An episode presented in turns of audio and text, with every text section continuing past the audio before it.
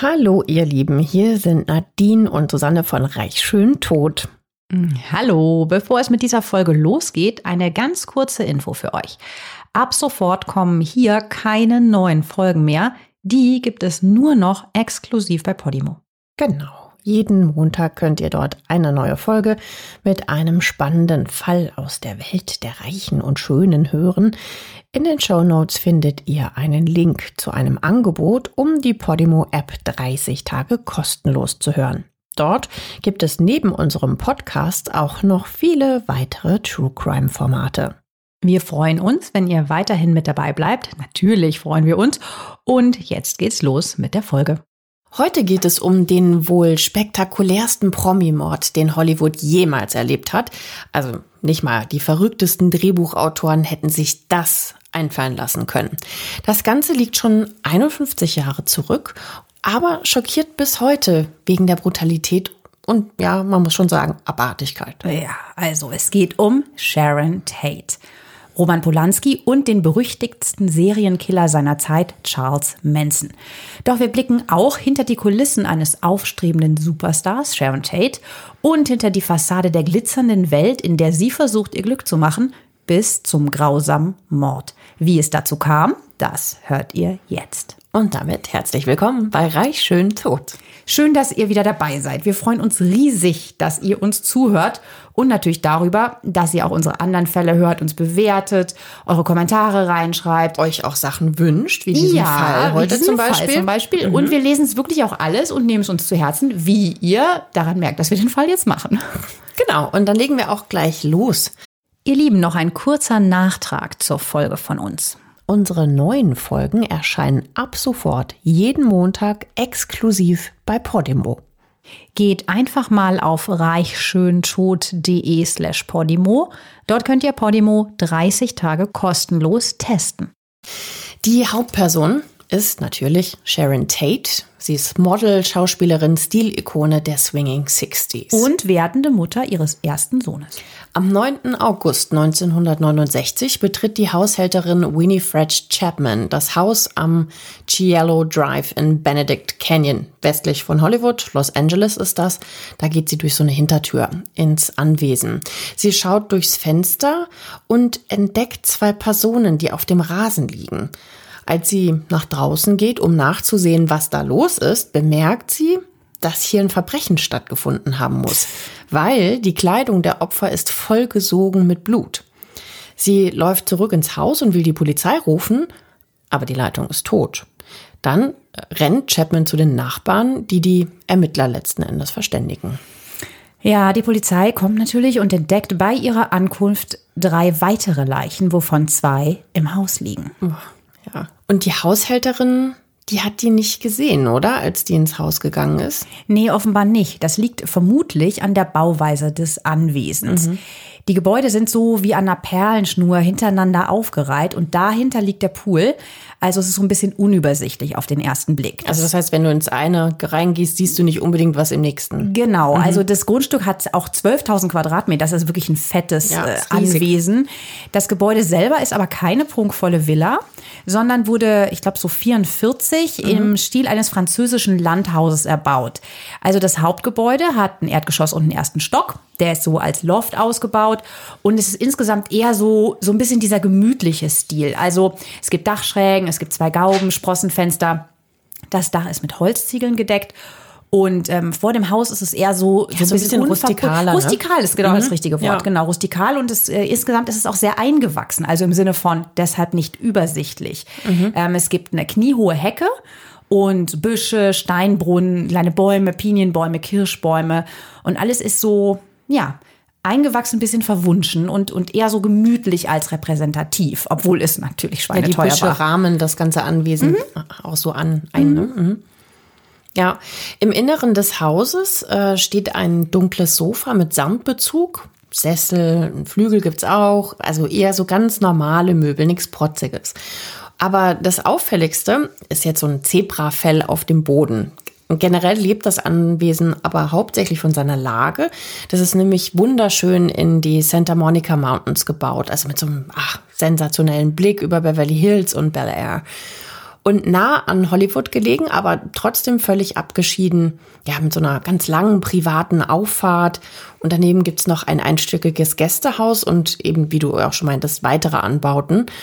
Das ganze Haus ist also, ja, relativ unübersichtlich, wie du das eben schon gesagt hattest. Und vermutlich sieht die Haushälterin eben die Leichen im Wohnzimmer erstmal deswegen nicht. Genau. Sharon Tate wohnt auch noch nicht lange hier und nennt das Anwesen ihr Liebesnest. Doch in Wirklichkeit ist dieses Haus auch ein Grund für ihren Tod. Dazu später mehr, aber behaltet das mal im Hinterkopf, das wird noch wichtig. Mhm.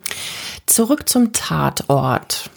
Ja, dieser idyllische Platz, äh, man kann es nicht anders sagen, ist jetzt übersät mit Leichen.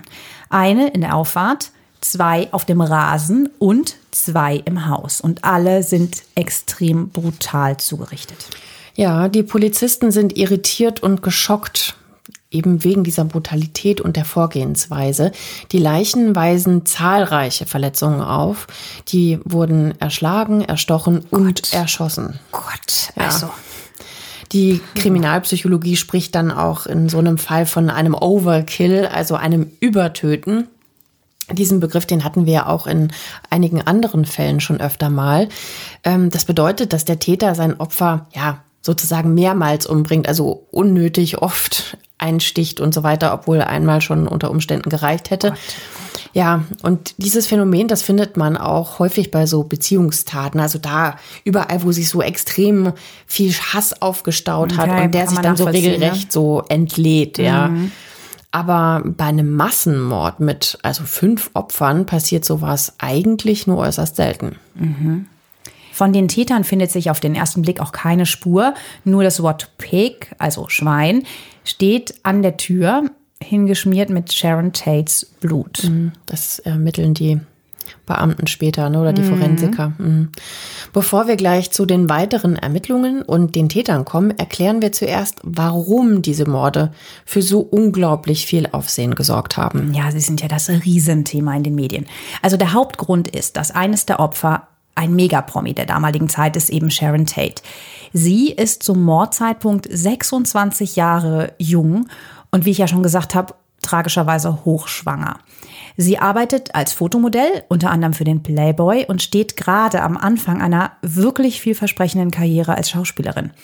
Sie hat bisher in acht Filmen und drei Fernsehserien mitgespielt.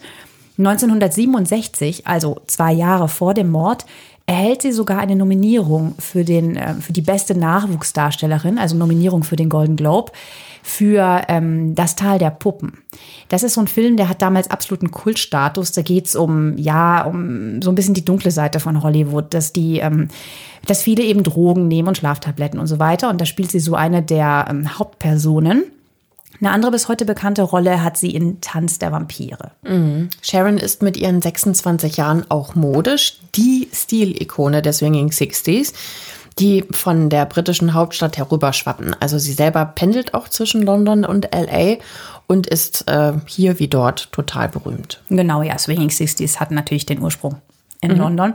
Und ihr Modestyle wird äh, überall gern kopiert. Also man muss mal bedenken, Mini-Rock ist da so das ganz große Ding zu der Zeit und sie trägt den wirklich oft und gerne, auch so Mini-Kleider. Sie hat super Beine, sie ist äh, schlank, zerbrechlich, lange dunkelblonde Haare und eine sehr schöne Figur, gut proportioniert und sie bewegt sich so so anmutig und hat ein mhm. bisschen auch was graziöses, so was zartes und ist so neben ihrer Sexiness auch elegant. Mhm. Also so eine, so eine typische, so eine Hippie-Ikone auch, ja. Mit diesen langen Haaren, manchmal auch so Schlapphüte und weite Hosen. Ja, auch toll geschminkt immer mm, und so. Toll also, geschminkt, der Lidstrich mhm. und so. Mhm. Sie ist zum Mordzeitpunkt also das Vorbild für Millionen Mädchen und junge Frauen, die natürlich genauso sein wollten wie sie. Also eben schön, sexy, selbstbewusst und erfolgreich.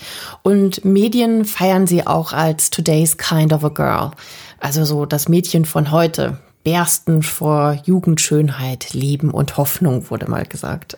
Ja, und dann ist sie auch noch mit Roman Polanski zusammen. Also der Regisseur, bekannter Regisseur natürlich, ist polnisch-französischer Abstammung und ist so in den 60ern das, was für uns in den 90ern Quentin Tarantino war.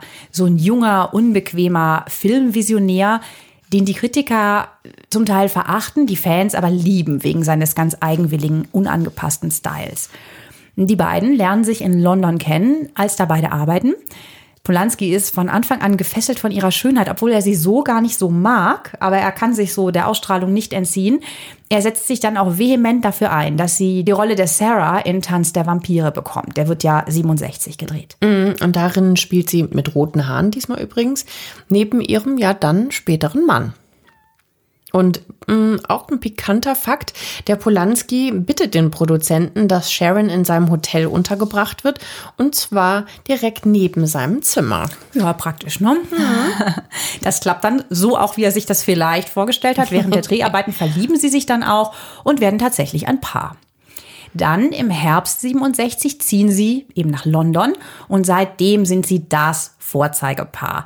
Ich denke, man kann sich das so ein bisschen vorstellen wie so ähm, Kate Moss und Pete Doherty, wo es ja auch wahnsinnig viel Paparazzi-Bilder immer gab, wie die aus irgendwelchen Clubs kommen, wo die genau gefeiert haben, was Kate anhatte. So in der Art. Hm, das war ja bei, bei Kate und Pete 2000. Alle gucken auf diesen jungen, wilden, aufstrebenden Regisseur und seine wunderschöne Freundin, die neun Jahre jünger ist als er. Also jede Woche gibt es irgendwelche Enthüllungsstories mhm. über die zwei. Mal kurz zum Verständnis. Also im erzkonservativen England der damaligen Zeit ist also alleine schon ein Hammer, dass ein Paar bereits vor der Hochzeit zusammenlebt. Ne? Man darf das ja echt immer nicht vergessen. Das ist schon 51 Jahre her. Ne? Stell dir das mal vor. So erst bei der Hochzeit zusammenziehen, aber gut. So war es und am 20. Januar 68 heiraten die beiden dann auch unter großem öffentlichen Interesse in London. Das Paar hat, wie du ja schon gesagt hast, zwei Lebensmittelpunkte, London und LA. Ja, und auch in LA haben sie absoluten Star-Ruhm. Aber werden auch so ein bisschen skeptisch beäugt, weil Sharon gehört so zu dieser neuen Generation Schauspielerin, die ja sich auch ohne Probleme nackt oder halbnackt vor der Kamera zeigen, was damals natürlich noch so ein totales Tabu war, ne? Ja, mir fällt da äh, eine Szene aus dem letzten Film, den sie hatte, ähm, ein 12 plus 1 hieß der. Da springt sie in so einem weißen T-Shirt in den Pool, taucht wieder auf und läuft dann mit diesem nassen, durchsichtigen Stückchen Stoff ohne BH durchs Bild und das ist so unfassbar freizügig. Da die einen finden super, die anderen sind empört. Also damals hat sowas wirklich einen Shitstorm ausgelöst. Mhm. Das heißt, sie wird natürlich bewundert, aber auch ein wenig skeptisch betrachtet. Also so mit diesen wilden Sitten der Hippies, so ohne Schranken und Grenzen, ja, die dem Establishment Angst machen. Mm, allerdings scheint Sharon hinter dieser Fassade der unverklemmten, super selbstbewussten, jungen, sexy Frau auch ein anderer Mensch zu sein. Und dafür werfen wir mal einen Blick in ihre Vergangenheit. Sharon Tate wird am 24. Januar 1943 in Dallas, Texas geboren. Sie hat zwei jüngere Schwestern, Deborah und Patty. Vater Paul ist Offizier bei der US Army. Durch seinen Job muss die Familie viel reisen. Die junge Sharon begeistert sich schon früh so für so Schultheateraufführungen, tritt auch als Jugendliche tatsächlich schon in äh, Werbespots auf und gewinnt mehrere regionale Misswahlen. Obwohl sie eigentlich Psychologie studieren will, entscheidet sie sich doch für ihre Leidenschaft und wird Schauspielerin. Schon mit 17 hat sie ihren ersten TV-Auftritt und mit 18 bekommt sie ihre erste Nebenrolle in dem Film Barabbas. Nach ihren Auftritten in der Sitcom The Beverly Hills Hillbillies, das ist so zwischen 1963 und 65, also so insgesamt in 15 Folgen, gilt sie als eine der neuen aufstrebenden Stars Hollywoods und ihren endgültigen Durchbruch hat sie mit Tanz der Vampire, auch dank Polanski. Hinter dieser glänzenden Hollywood-Fassade verbirgt sich allerdings eine tief verletzliche und auch verletzte Seele. Ihre Mitschüler beschreiben sie später nämlich als still, in sich gekehrt und sehr zurückhaltend. Auch ihre Eltern bemängeln ihr geringes Selbstbewusstsein. Das ist eigentlich ja ungewöhnlich für jemanden, ne? der, der gern posiert und keine VIP-Party auslässt und eben auch diese Nacktfotos macht. So auf den ersten Blick.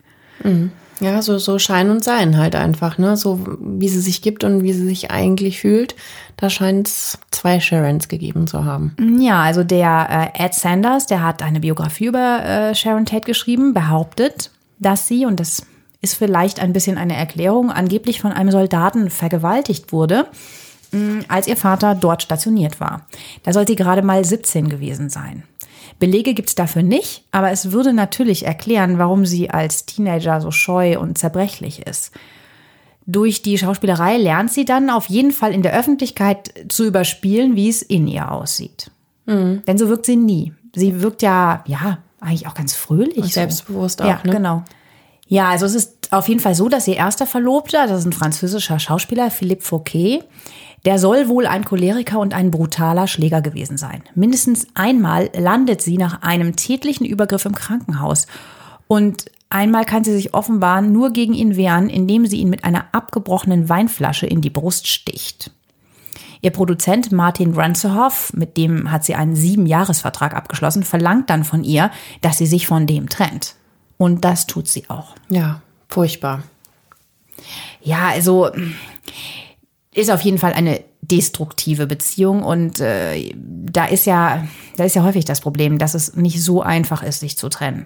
Häufig gibt es Abhängigkeitsverhältnisse, psychische, ja, psychische vor allen und Dingen, ne? finanzielle natürlich auch. Ja, also danach wird es leider aber auch nicht besser. Sie trennt sich dann zwar von dem einen, lernt dann den nächsten kennen und der steht zumindest in Hollywood in dem Ruf, dass er auf so bisschen perverse Sexspielchen steht. Das ist der Promi-Friseur Jay Sabring. Also, puh, wenn das so stimmt, ja, dann hatte Sharon, sagen wir mal, einen Hang zu ungewöhnlichen Männern, nennen wir es mal so. Ja, also angeblich, laut dieses Biografen, soll Sharon das nicht so gestört haben. Allerdings beendet sie nach vier Jahren die Beziehung, Gerüchten zufolge, weil er sich nicht ganz sicher war, ob er sie wirklich heiraten soll. Die beiden bleiben aber befreundet. Das ist insofern relevant, weil Jay Sabring, der Promi-Friseur und eben Ex-Freund von Sharon Tate, auch in der Mordnacht im Haus ist und eines der Opfer ist. Kurz nach der Trennung von Sabring tritt dann Roman Polanski in ihr Leben. Polanski ist tatsächlich auch ein sehr außergewöhnlicher Mann. Er soll wohl recht dominant sein, also er gibt den Ton an, was in der Beziehung gemacht wird.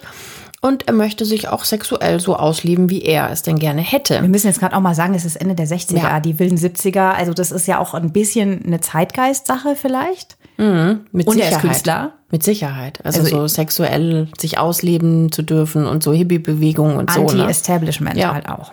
Ja, aber ähm, bei ihm ist es schon, finde ich, auch, hm, also meine persönliche Meinung ist es äh, schon echt ein bisschen heftig, weil er veranstaltet zum Beispiel, äh, das sagt sein Biograf, äh, der veranstaltet gerne Sexpartys in ihrem gemeinsamen Haus und er verlangt, dass Sharon da auch mitmacht. Mhm. Und er dreht angeblich sogar auch einen SM-Porno mit ihr, den er dann auf Partys mit seinen Kumpels so rumgezeigt haben soll. Okay, also wenn das stimmt, das ist tatsächlich etwas schwierig, sagen wir mal so. Ja. Ja. Hm. Joanna Pettit, das ist eine alte Freundin von Sharon, die berichtet auch, dass Polanski so in puncto Optik auch sehr dominant war und ihr vorschreiben will, was sie anzuziehen hat und auch welches Make-up sie auflegen soll. Aber Sharon findet das offenbar nicht besonders schlimm und heiratet ihn trotzdem. Ja, das muss man dabei ja im Hinterkopf behalten, auch wenn der Biograf das mit den Sexpartys sagt. Sie hat ihn geheiratet danach, also sie kannten sich ja schon eine Weile. Mhm. Also die Frage ist, ob sie, ob sie es so schlimm fand oder ob sie vielleicht auch gehofft hat, dass er so ein bisschen ruhiger wird und diese ja, oder Phase. sie hat es halt in Kauf genommen. Ja, oder sie hat gehofft, dass es vorbeigeht. Mhm. Naja, aber Polanski möchte auch nach der Heirat weiterhin eine offene Beziehung führen. Und das erwartet er auch von seiner frisch angetrauten Ehefrau, dass sie das auch so akzeptiert. Als sie dann schwanger wird, ist er wohl nicht ganz so begeistert und versucht angeblich auch, sie zuerst zu einer Abtreibung zu überreden. Hm, da weigert sie sich aber und möchte unbedingt das Baby bekommen. Naja, und er beginnt daraufhin, ja, eine Affäre kann man das sagen, wenn man eh nur offene Beziehung hat? Also mm, auf jeden Fall sucht er sich anderweitig, ähm, ja, ja, eine Gespielin, eine genau. Freundin. Und das ist äh, keine geringere als Michelle Phillips. Das ist eine der Sängerinnen von The Mamas and the Papas. Ja, ich habe mir die auch nochmal angeguckt auf den Fotos. Die ist ein bisschen Super ähnlicher hübsch. Typ wie, wie Sharon, aber mhm. auch, ne? Auch diese dunkelblonden Haare, dieses schlanke, langgezogene, dieses Hippiehafte. Und die Songs kennt ihr auch. Das ist so Calif, Calif ich sehe jetzt nicht, California Dreaming und Monday, Monday. Also das ist so ein Viererquartett. Ja. Ihr kennt die Songs. Also ich kenne die noch. Meine Eltern hatten die auf Schallplatte. Ja. So richtig so eine super Band in den 70ern und sie ist wirklich sehr hübsch. Die war mit Steve McQueen auch mal zusammen. Mhm. Also die Ehe von Roman und Sharon, das können wir mal festhalten, ist auf jeden Fall nicht gerade unproblematisch. Und die Schwangerschaft muss eben Sharon dementsprechend auch alleine durchstehen, weil Roman Polanski auch weiterhin das Filmemachen wahnsinnig wichtig ist und er in, zu dem Zeitpunkt, als sie jetzt gerade in LA ist, ist er in London. Mhm, weil er da, einen Film dreht. Ne? Genau, dreht mhm. einen Film. Ja, er ist aber wahrscheinlich jetzt auch nicht so unbedingt die Unterstützung, die man sich so wünscht, ne, in der Schwangerschaft. Ja, ich meine, gut, wenn das stimmt, dass er vielleicht dem Baby ein bisschen skeptisch gegenüberstand. Vielleicht hat er auch gedacht, er will nicht in dieses bürgerliche Leben einfädeln, was dann mit Windeln wechseln und so einhergeht. Ja, also sie ist auf jeden Fall da ein bisschen alleine und ist jetzt zurück in LA. Mhm. Allerdings muss man auch sagen, sie hat selber auch noch bis kurz vor der Geburt gearbeitet, ne? Also mhm. hat ja, stimmt, die hat den Film noch gemacht und hatte noch ein Fotoshooting, mhm. nicht? Ja, genau. Mhm. Naja, jedenfalls ähm, kommt sie zurück nach LA, also schon sehr hochschwanger. In das Haus, was wir beschrieben haben. Ja, es gibt auch ganz schöne Fotos von ihr mit Babybauch in so einem Bikini und so super hübsch, also ganz toll.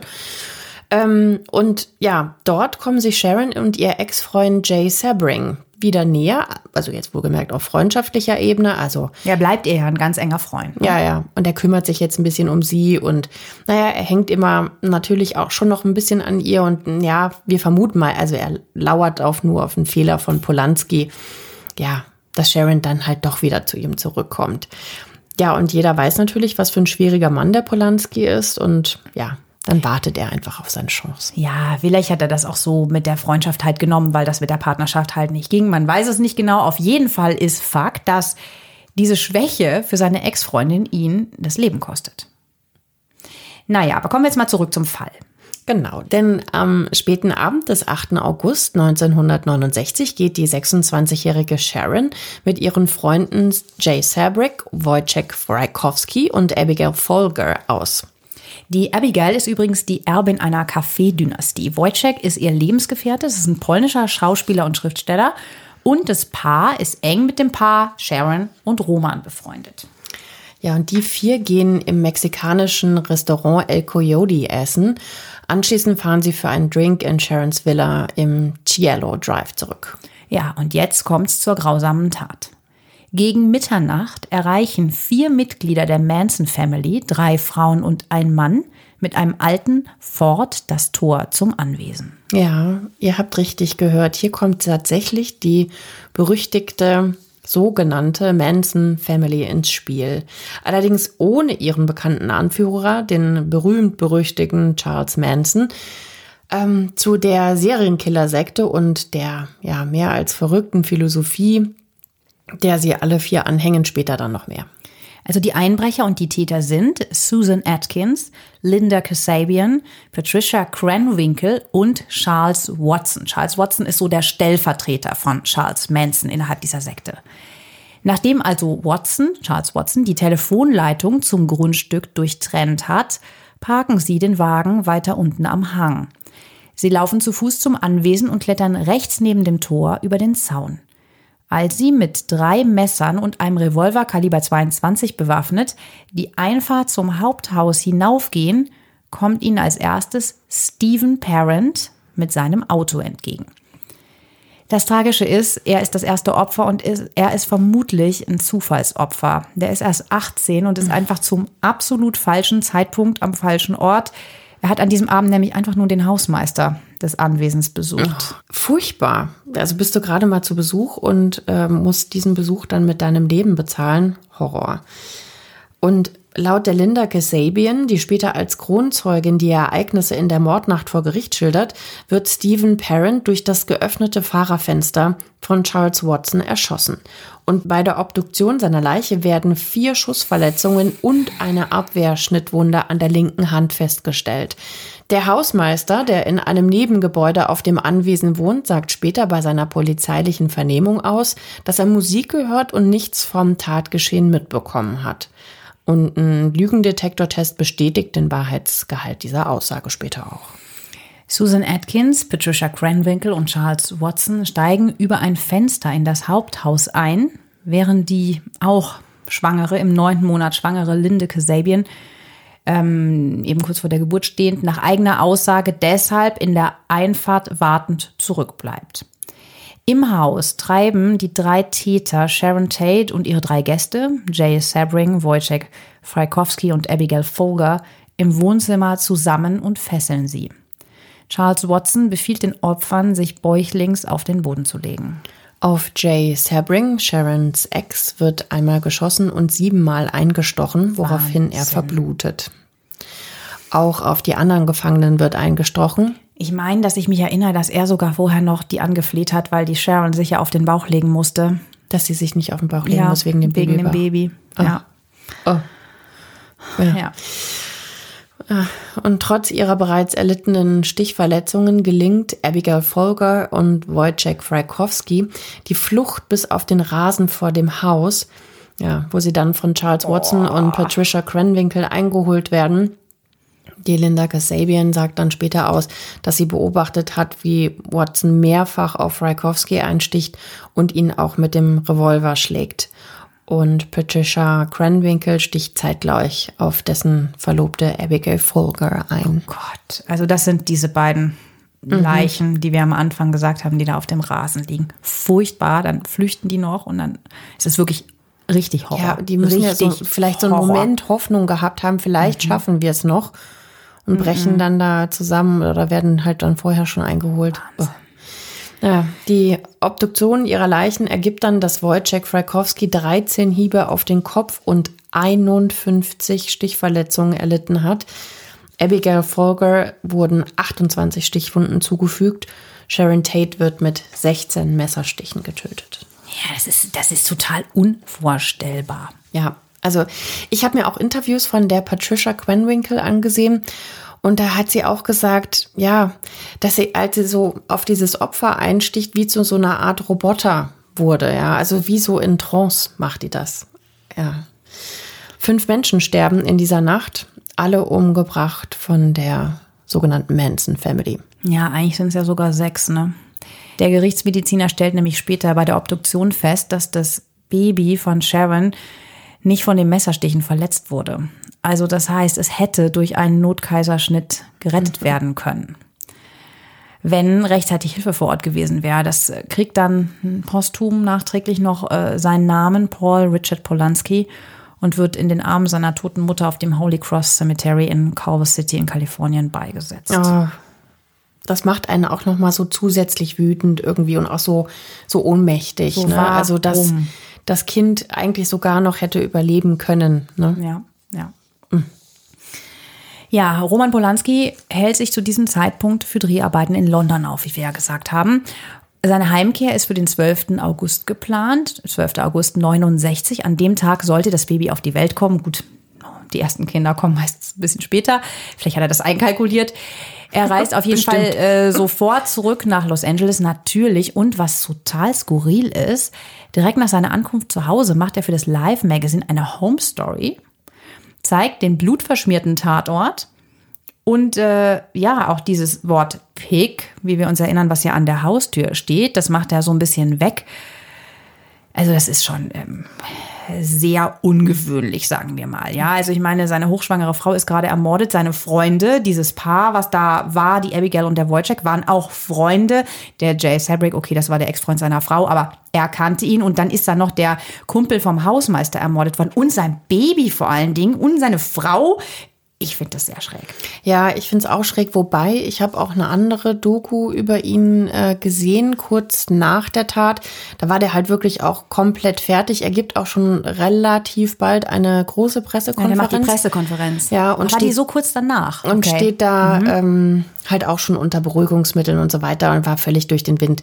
Klar, äh, ja. Etwas schwierig nachzuvollziehen, Total. warum er das tut, aber gut. Ja. Vielleicht seine Art, es zu verarbeiten. Who knows? Oder war ich durch den Wind? Aber lass uns über das Motiv der Tat sprechen. Die vier Täter, Susan Atkins, Linda Geshabian, Patricia Cranwinkel und Charles Watson, waren ja wie gesagt Mitglieder der Manson Family. Äh, wir hatten ja versprochen, dass wir das nochmal etwas genauer beleuchten. Ja, also die Manson Family entstand ungefähr um 1967 in San Francisco und war eine sektenartige Kommune. Ihr Anführer ist Charles Manson. Das ist ein Kleinkrimineller und erfolgloser Musiker.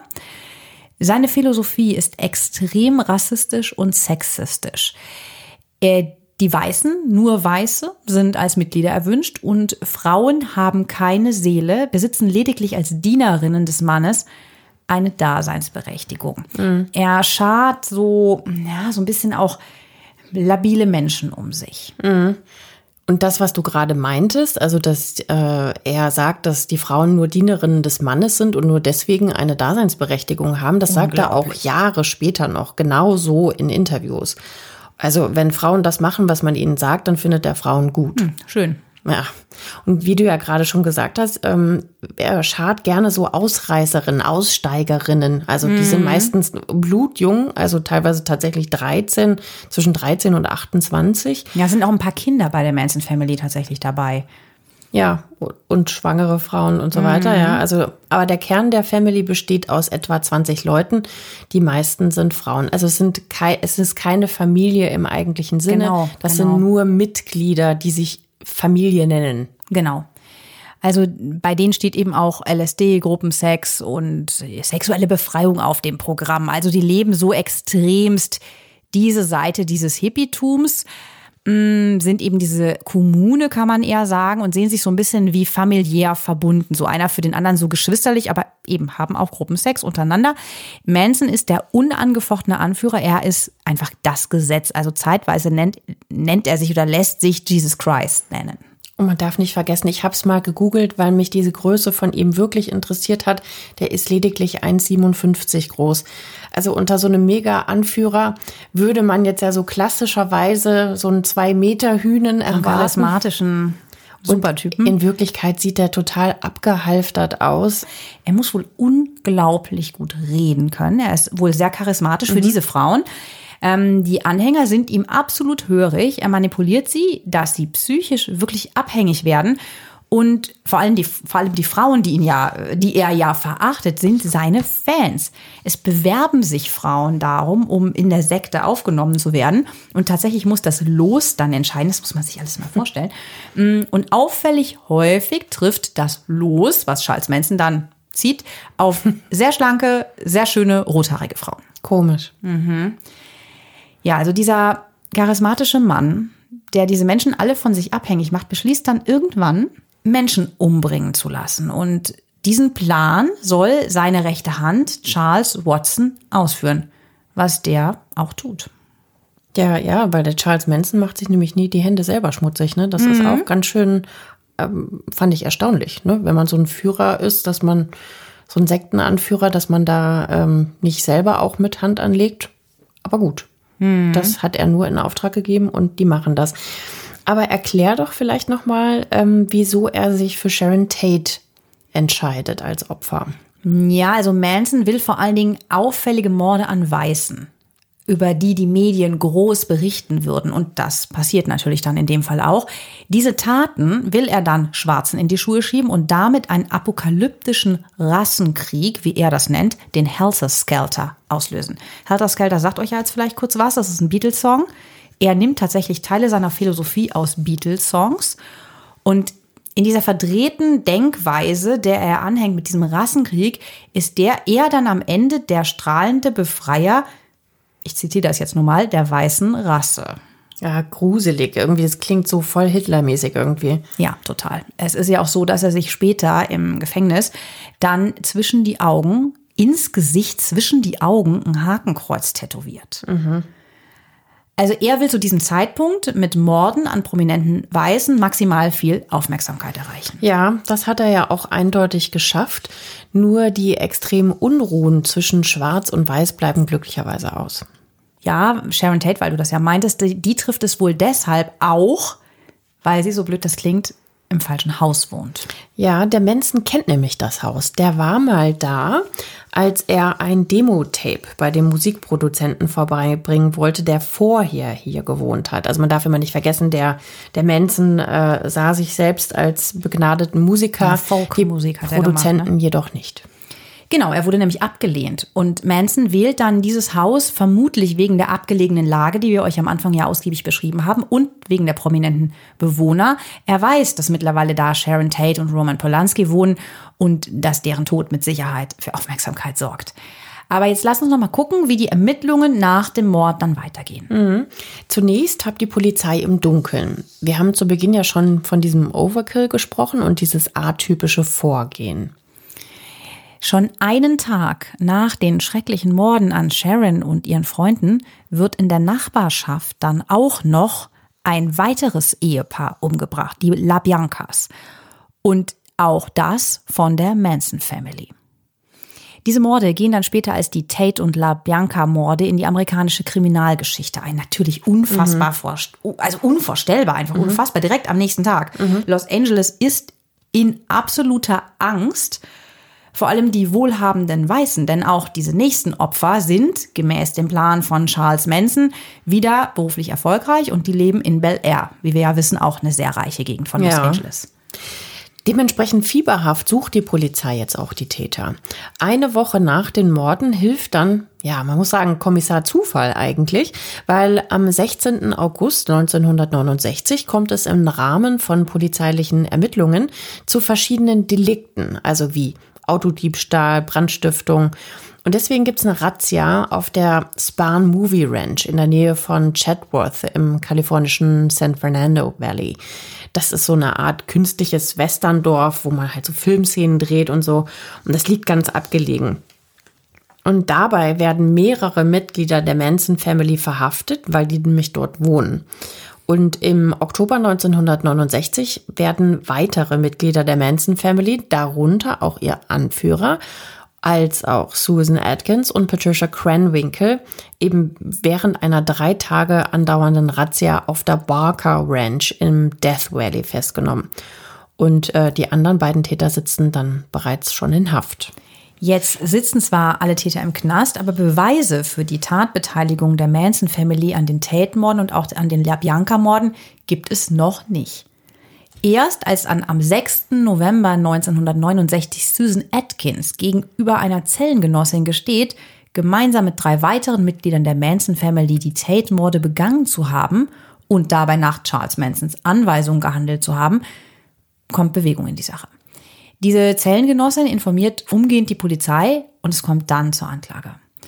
Die Anklage stützt sich vor allem auf die Aussagen von Linda Kasabian, die nämlich dann als Kronzeugin gegen die Manson Family auftritt. Genau, das ist die Schwangere, die in die das Tatauto fährt. Mhm, die unten wartet, ja. Genau, und vor Gericht enthüllt Susan Atkins, die 21-jährige Mörderin 21? von Sherry. 21? Mhm, die sind ja alle so jung, Das gell? wusste ich gar nicht mehr. 21? Mhm. Ja, das ist nämlich die Mörderin von Sharon Tate und äh, die lacht allen Ernstes noch vor Gericht und ist ohne jegliche Reue, während sie halt diese gesamten grausigen Details von dieser Tatnacht sagt. Und, die, und sie sagt, das ist jetzt ein Zitat, ich hatte absolut kein Mitleid mit ihr, als sie um ihr Leben und das ihres Babys flehte. Also da kriegt man echt einfach auch nur ja, Hassgefühle gegenüber denen. Ne? Und unglaubliche Gänsehaut. Ich meine, die ist 26, die Sharon Tate bekommt ihr erstes Baby. Und da hast du eine 21-Jährige, die sagt, ich habe absolut kein Mitleid mit ihr gehabt, als sie um das Leben ihres Babys, also da läuft mir wirklich eiskalt den Rücken runter. Das Urteil für die insgesamt sieben Morde, ja, mit dieser anderen Familie, mit dem Ehepaar, sieben mhm. Morde, fällt eindeutig aus. Charles Manson, Patricia Cranwinkle, Susan Atkins und Charles Watson werden wegen Mordes bzw. Verabredung zum Mord im Fall von äh, Charles Manson zum Tode verurteilt. Nachdem die Todesstrafe 1972 in Kalifornien ja abgeschafft ist, werden die Urteile in lebenslange Haftstrafen umgewandelt. Nur Linda Kasabian wird als Kronzeugin des Prozesses auf Bewährung entlassen. Und sie sitzt tatsächlich für ihre Taten, für diese Beihilfe auch nicht eine Minute im Knast. Charles Manson wiederum ist bis zur allerletzten Minute inhaftiert. Er stirbt am 19. November 2017 in einem Krankenhaus in Bakersfield an den Folgen von Darmkrebs. Genauso wie Susan Atkins, die am 24. September 2009 im Häftlingskrankenhaus in Chowchilla, einem Hirntumor, erliegt. Patricia Cranwinkel, die ist bis heute in der Frauenvollzugsanstalt in haha, Corona mhm. inhaftiert. Corona hat rund 150.000 Einwohner und liegt in Südkalifornien. Und Watson sitzt weiterhin im Mule Creek State Prison in Kalifornien. Die Linda Gasabian ändert ihren Namen und zieht nach New Hampshire. In der Öffentlichkeit tritt sie fast nie auf, sie gerät aber immer wieder mit dem Gesetz in Konflikt. Zum Beispiel wird sie 1996 wegen Drogen- und Waffenbesitzes verhaftet und seit einem schweren Autounfall ist sie behindert und arbeitsunfähig. Ja, das war es auch schon wieder für diese Woche. Aber wir möchten total gerne von euch wissen, warum ist der Fall bis heute so faszinierend. Also letztes Jahr, das war der 50. Todestag, da gab es ja zum Beispiel den Blockbuster Once Upon a Time in Hollywood von Quentin Tarantino mit Leonardo DiCaprio und Brad Pitt, Margot Robbie, die den Fall, ähm, der, was den Fall auch behandelt hat.